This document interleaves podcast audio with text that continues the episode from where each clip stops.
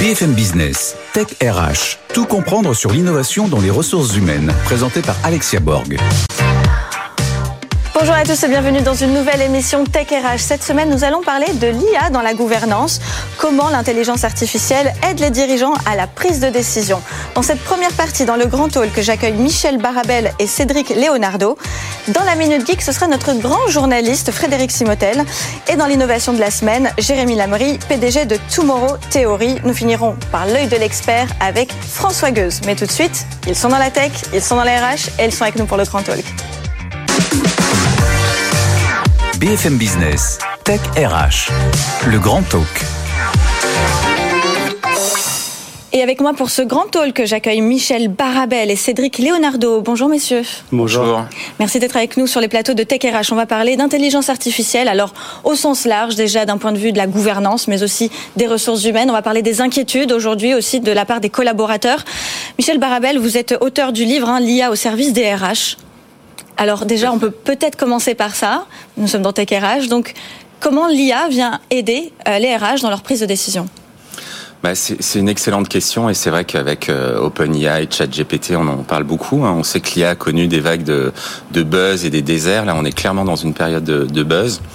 Bah, on a aujourd'hui les moyens, à savoir euh, un nombre de données comme on n'en a jamais eu, en milliards, des outils pour les traiter, deep learning, machine learning.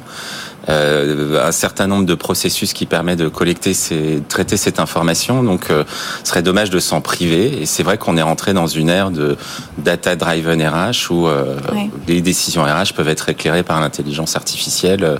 Après, il y a des débats et peut-être des, des, bonnes pratiques et des erreurs à éviter, mais, mais c'est clairement le moment de se poser la question de oui. mobiliser l'IA. Et, et c'est justement pour ça que, que, que nous en parlons aujourd'hui, parce que on a vu l'engouement avec ChatGPT. Alors, engouement pour certains crainte pour d'autres, parce qu'effectivement, on parle de tous les métiers qui vont être euh, en voie de disparition, j'ai envie de dire. Euh, est-ce que c'est vrai, déjà, dans un premier temps? Est-ce que sur les 5-10 prochaines années qui arrivent, l'IA va remplacer certains métiers? Alors, Depuis 30 ans, et depuis qu'on fait des, des pronostics, on annonce un désastre. 50% d'emplois détruits, 80% d'emplois détruits. Et quand on se met 3 ou 5 ans après les, les prédictions, on constate que la destruction est relativement faible, 3, 5, 10%. Parce que les emplois, c'est des imbrications de tâches relativement complexes et euh, l'IA, elle attaque certaines, certains rôles, certaines missions et rarement un emploi dans son intégralité. Ce qu'on peut dire, c'est que tout ce qui est de l'ordre de la tâche simple, stable et routinière, peut donner lieu potentiellement à un remplacement par l'IA parce que l'IA va pouvoir euh, modéliser cette tâche. Et comme on est dans des environnements routiniers, stables et simples, le répéter 24 heures sur 24 et parfois de manière plus efficiente, plus rapide, sans souffrance. Donc ce qu'on analyse pour, euh, pour juste le décrypter rapidement, c'est qu'on regarde dans les emplois ceux qui comportent des tâches simples, stables et routinières. Et plus l'emploi est constitué de ces tâches-là, plus il est potentiellement menacé. Et puis, si on est sur des emplois où les tâches sont complexes, imprévisibles, encastrées, euh, là, euh, le risque d'obsolescence ou de remplacement par l'IA est différent.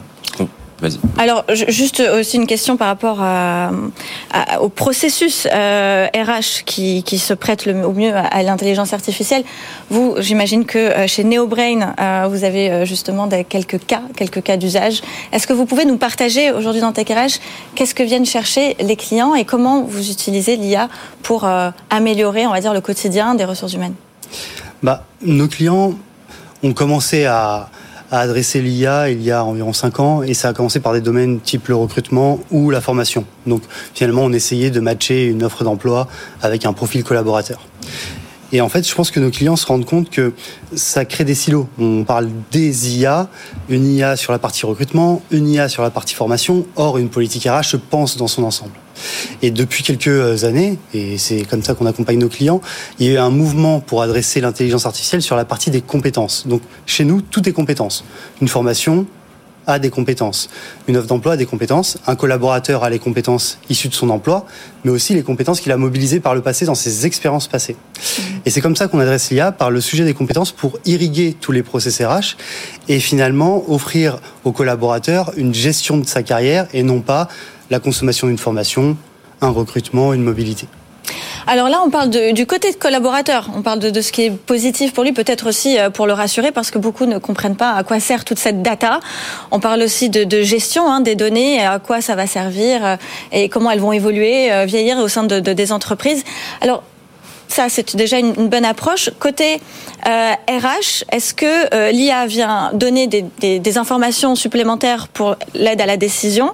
Mais est-ce que euh, cette IA n'a pas elle aussi des biais euh, N'a pas elle aussi des limites? Euh, Elle se base peut-être sur des données qui sont figées, fixes dans le temps, et elle ne voit pas l'évolution peut-être en temps réel du collaborateur, chose qui est très difficile et complexe à mettre en place à quoi vraiment l'IA va servir euh, pour la prise de décision, mais surtout, est-ce que c'est vraiment fiable? Alors, est-ce que c'est vraiment euh, fiable? Non. Mais euh, est-ce qu'une prise de décision humaine est réellement fiable? Non, non plus. C'est une sorte de match entre les biais des humains et les biais algorithmiques. Ce qu'on peut dire, c'est que on peut limiter le biais des intelligences artificielles si effectivement on travaille sur les données entrantes si euh, on fait un vrai travail pour éliminer un certain nombre de biais dans le jeu de données initial. Là, il y a tout un travail à faire. Parce qu'effectivement, si on prend des décisions à partir d'un jeu de données biaisé, on va aboutir à des décisions biaisées. On l'a vu euh, par le passé dans les processus de recrutement chez L'Oréal, chez Amazon, euh, où mécaniquement l'IA amplifie les tendances majoritaires. Donc, si vous avez une majorité d'hommes dans un emploi, elle risque de vous proposer un homme systématiquement si elle va au bout de son raisonnement. On sait aussi qu'il y a des biais du programmateur. Et c'est pour ça d'ailleurs qu'il y a eh tout un enjeu. Je sais que euh, vous y tenez aussi euh, chez TechRH avec 80% euh, de codeurs qui sont des hommes. Donc on a une, parfois une, une façon de coder qui peut être genrée. il peut y avoir une idéologie ou des biais implicites. Il fait même pas exprès le, le codeur, mais dans la façon dont il construit son code, il peut aussi générer du, ces problèmes-là. Après, effectivement, quand on parle de chat GPT 3, on s'arrête sur les données de 2021. Or, on voit que le monde va extrêmement vite, donc on se prive des données de, la dernière année, et donc généralement on fait des prédictions par rapport au passé, donc oui, de, des signes noirs, des événements inattendus. Euh, là, ChatGPT 4, il nous annonce une actualisation en permanence de ces données, la possibilité d'avoir des visions un petit peu longitudinales. Donc, c'est des biais. Il y en aura toujours. Euh, et il y a un vrai enjeu éthique à les, les contrôler et pouvoir euh, les limiter au maximum. Mais parfois, dans une prise de décision, dans un recrutement, entre un recruteur qui peut avoir des biais très prononcés et une IA, c'est pas dit que ça soit l'IA la plus biaisée des deux. Et on part de ce ah. raisonnement-là. Intéressant. Intéressant. Donc l'IA pourrait euh, peut-être donner une autre approche, peut-être plus éthique que le RH lui-même. Ce que vous voulez dire? Oui, il y a trois jeux qui se jouent. Hein. C'est des biais de l'humain qui sont renforcés par les biais de l'IA, scénario catastrophe. Il y a un autre jeu qui est j'ai des biais en tant qu'humain et l'IA m'éclaire et me permet de prendre des décisions moins biaisées où euh, l'IA m'influence dans la mauvaise direction ou dans la bonne direction. Et donc c'est là où on va devoir mettre tout un ensemble de, de consignes éthiques et aussi de formation pour utiliser ces IA à bon escient. Oui, et surtout savoir qui, qui les programme, qui, qui les code dans un premier temps. Ça, ça, ça, part de la source. Hein. là-dessus. Effectivement. Et, et, alors euh, justement, Cédric, euh, concernant le, le, niveau de méfiance versus niveau de confiance des DRH par rapport à l'IA, qu'est-ce que vous vous constatez? Bah, je constate qu'il y a une grande évolution. Ah. Euh, on a de plus en plus de clients qui s'intéressent au sujet de l'IA, donc il y a une méfiance qui est décroissante, mais aussi cette méfiance elle se traduit autrement.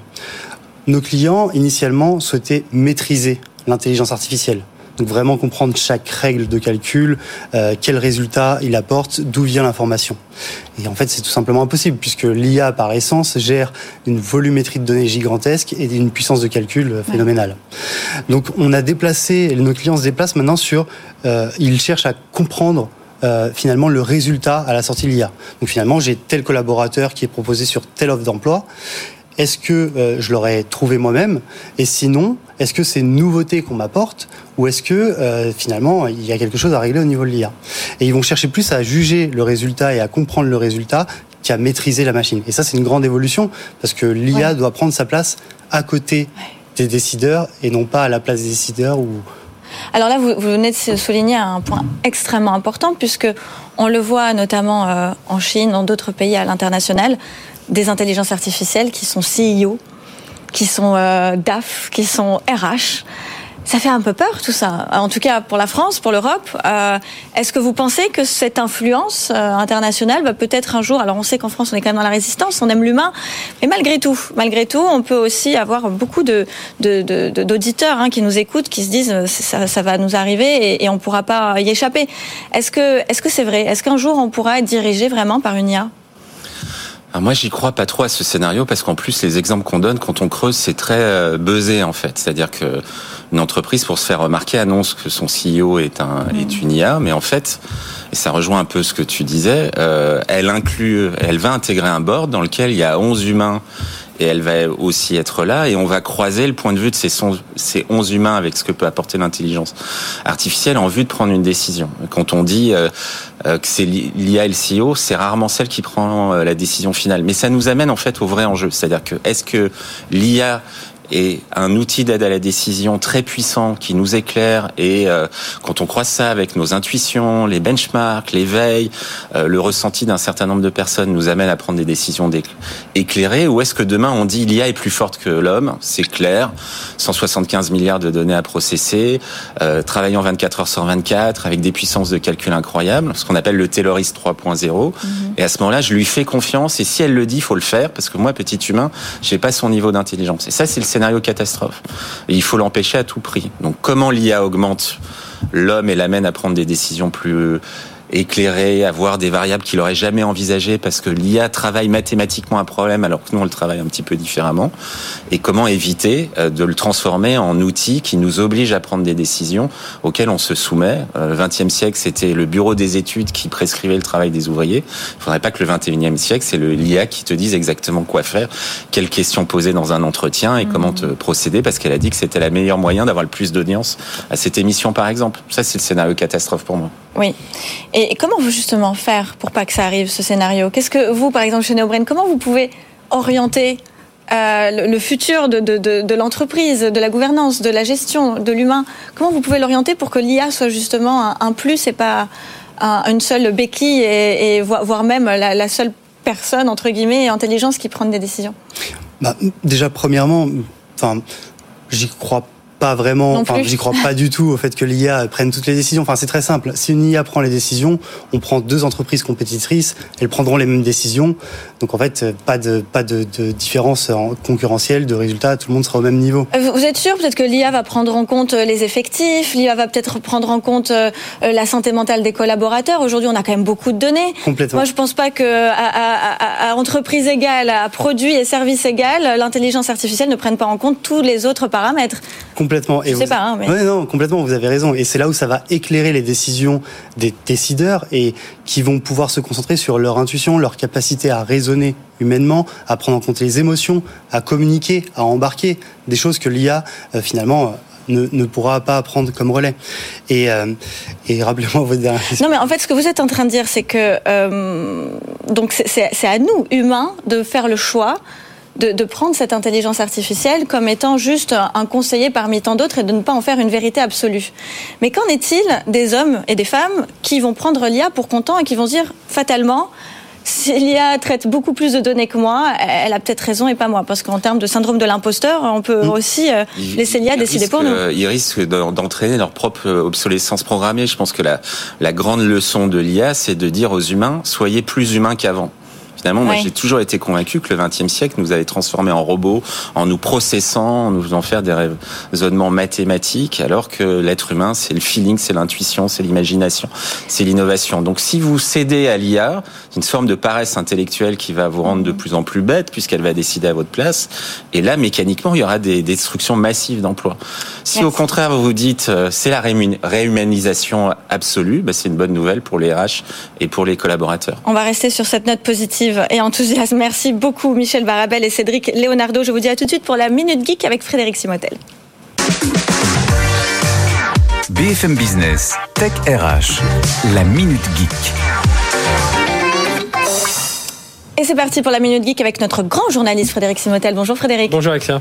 Alors l'IA est vraiment au cœur de l'actualité depuis ce début d'année. On en parle vraiment énormément, surtout avec ChatGPT. Oui.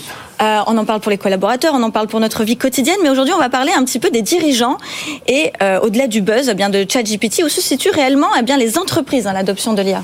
Alors il y a un écart important aujourd'hui, je trouve, entre les technologies, hein, on l'a vu avec ChatGPT, puis l'adoption. Euh, alors euh, ils l'ont un peu dit les, les deux invités euh, du, du, du, du, débat, mais en gros on voit, alors c'était une étude du, BCG qui avait réparti un peu les entreprises selon un peu quatre critères. Il y a les entreprises qui sont en découverte. Alors là on a à peu près 37% euh, des entreprises qui, découvrent, qui sont en train de travailler un peu tout ça. Ensuite, on a celles où c'est en construction, ils commencent à, bâtir quelques projets. Là, on est aux alentours des 35%. Ensuite, il y a ceux qui sont vraiment dans le passage à l'échelle.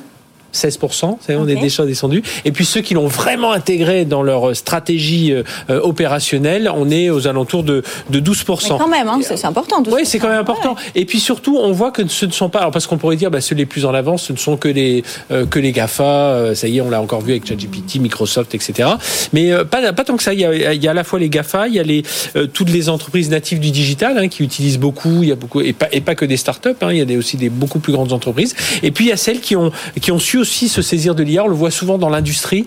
Euh, dans l'industrie, bah, ils ont compris qu'ils avaient beaucoup de data, il fallait faire travailler tout ça, créer des jumeaux numériques pour la maintenance, pour tout un tas de services. Et donc on voit que euh, bah, certains s'y mettent. Alors, le problème aujourd'hui, c'est que les leaders creusent un peu l'écart. D'accord. Et alors, euh, la France, dans tout ça, où est-ce qu'elle se situe Alors, elle n'est pas très en avance. Hein. Ah on a à peine 18%, de, toujours dans cette même étude BCG, on a à peine 18% d'entreprises qui se situent au, au niveau les, les, plus élevés.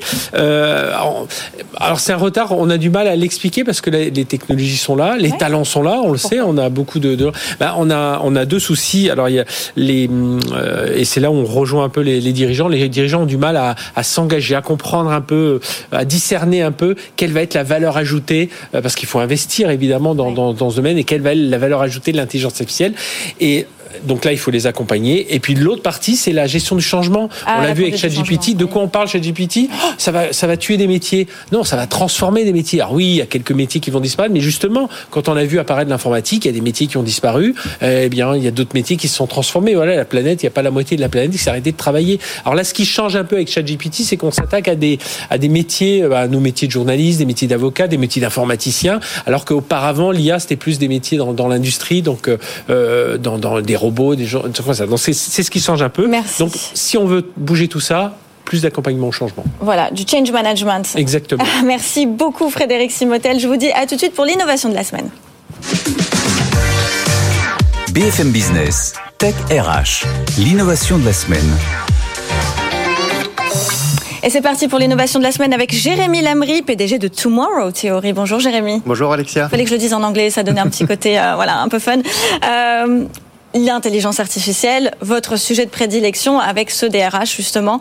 Qui mieux que vous pour en parler? Alors, l'innovation de la semaine, on va parler de Tomorrow Theory, mais aussi de plusieurs activités que vous faites. J'aimerais juste avant avoir un petit peu votre opinion sur cet engouement vers ChatGPT. Est-ce que vraiment, selon vous, ça va remplacer quelques métiers, ça va les renforcer, ça va les transformer, comme disait notre journaliste Frédéric Simotel? Votre regard alors, je pense que tout ce qu'il y a à dire sur le sujet aujourd'hui a été dit. Donc moi, je vais être un peu plus, euh, un peu plus provocateur. Allez. Et je pense que les gens qui sont mauvais dans les métiers, dans leur métier, ça les remplacera. Et en revanche, euh, ceux qui sauront s'adapter et garder les bonnes activités, les bonnes pratiques, eux resteront. Donc ça va être vraiment une histoire de redévelopper les bonnes pratiques de chaque métier et, de nous inviter à devenir de plus en plus compétents quand même, hein, dans ce que vous dites. Oui, et compétent et, et, ne pas le confondre avec compétitif. Ok. Voilà. Il ne faut pas que ce soit seulement un sujet de productivité. Alors ça doit être un sujet de quoi? Ça doit être vraiment en fait un, un sujet de, de, de, de, sens dans ce qu'on fait. Ouais. Parce que par exemple, c'est quoi le, enfin, qui a dit qu'on avait besoin de ChatGPT? Voilà, c'est, on est dans une période très, on dit tech centrique, c'est-à-dire euh, où la technologie arrive et on nous dit voilà la technologie, maintenant découvrez tout ce que vous pouvez faire avec. Ouais. Mais en fait, quand la technologie part pas de cas d'usage et qu'elle part juste de la technologie elle-même, c'est là que ça peut faire des dégâts. Mmh. Et donc, en fait, dans les, dans les métiers, là, on va commencer à chercher à gagner des points de productivité. La solution, c'est quand même de repenser un peu la problématique même du métier. À quoi sert ce métier? C'est là où vous intervenez, Jérémy? On essaye. Ah oui. Parlez-nous euh, de ce que vous faites avec euh, Tomorrow Theory et peut-être euh, d'autres activités. Vous accompagnez les RH justement à déjà y voir plus clair par rapport à ça. Est-ce que vous les aidez aussi à comprendre comment les métiers vont se transformer dans leur organisation? Qu'est-ce que vous faites concrètement? Alors oui, ça en fait partie. Ça en fait partie. En fait, on se pour essayer de bien comprendre ce qu'on ce qu'on fait parce que nous-mêmes on peut avoir du mal à le définir. On est un studio eh d'innovation RH, donc ça veut tout dire et rien dire. Mais il faut voir qu'on se situe à l'intersection de trois grands domaines. Le premier, c'est la tech. Donc la tech qui arrive avec l'IA, mais on a aussi la blockchain, la réalité virtuelle. On a beaucoup de technologies qui sont en train de s'ouvrir euh, et qui vont profondément changer les usages. Le deuxième bloc, ça va être tout ce qui concerne les processus et la culture, et notamment RH et managérial. Donc c'est important de maîtriser comment ça se passe aujourd'hui. Et le troisième bloc, c'est toutes les sciences humaines.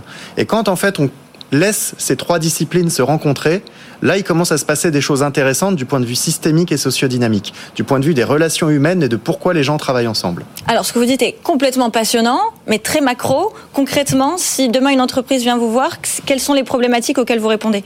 Alors, en fait, ça, ça se, ça se transforme après sur trois grands sujets. Par exemple, comment en fait je peux euh, m'acculturer à ces sujets, comment je peux les découvrir, comment je peux faire en sorte que mes collaborateurs comprennent à quoi ça sert. Mhm. Donc sensibilisation, ça va être des conférences, des ateliers, des choses comme ça.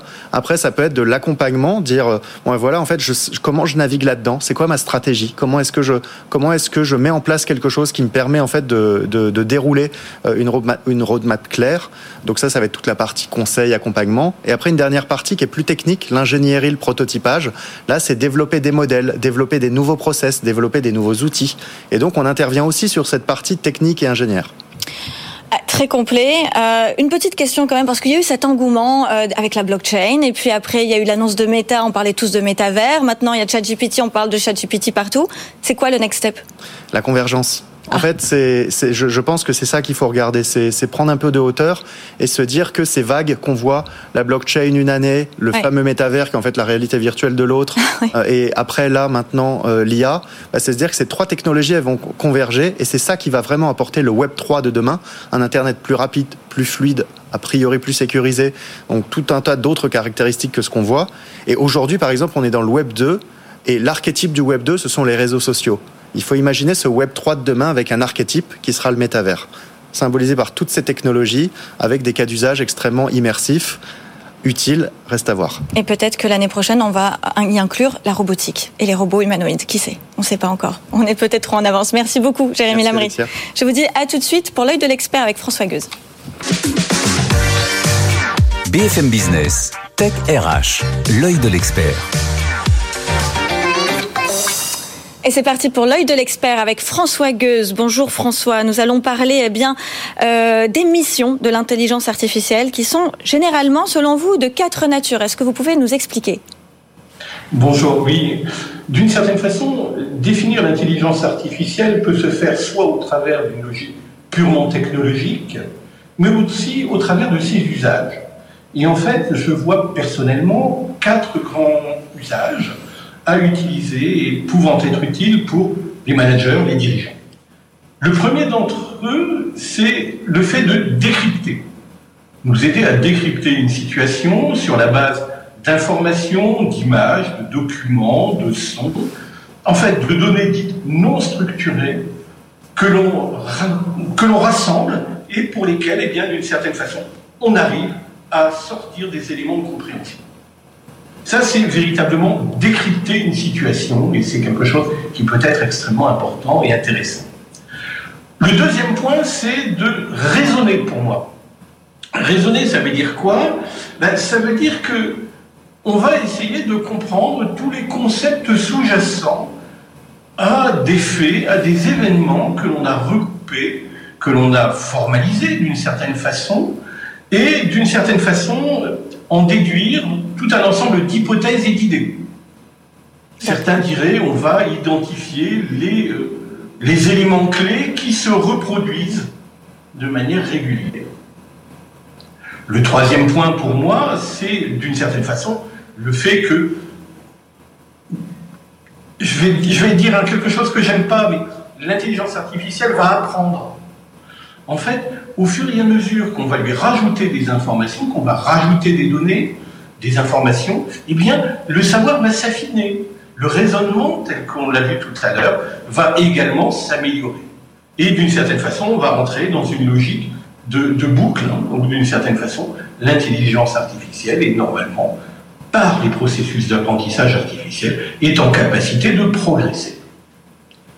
Enfin, tout ceci, c'est bien gentil, mais euh, on a la nécessité d'interagir. Et interagir, ça veut dire quoi? Eh bien, ça veut dire que d'une certaine façon, l'intelligence artificielle doit vous amener à avoir des relations classiques comme entre individus et non pas dans une relation simplement homme-machine. Merci beaucoup François Gueuse pour toutes ces informations et ces connaissances. Je vous dis à la semaine prochaine. On vous laisse juger par vous-même de ce que peut générer l'intelligence artificielle au sein des organisations. En tout cas, merci de nous suivre et d'être fidèle à Tech RH. BFM Business, Tech RH.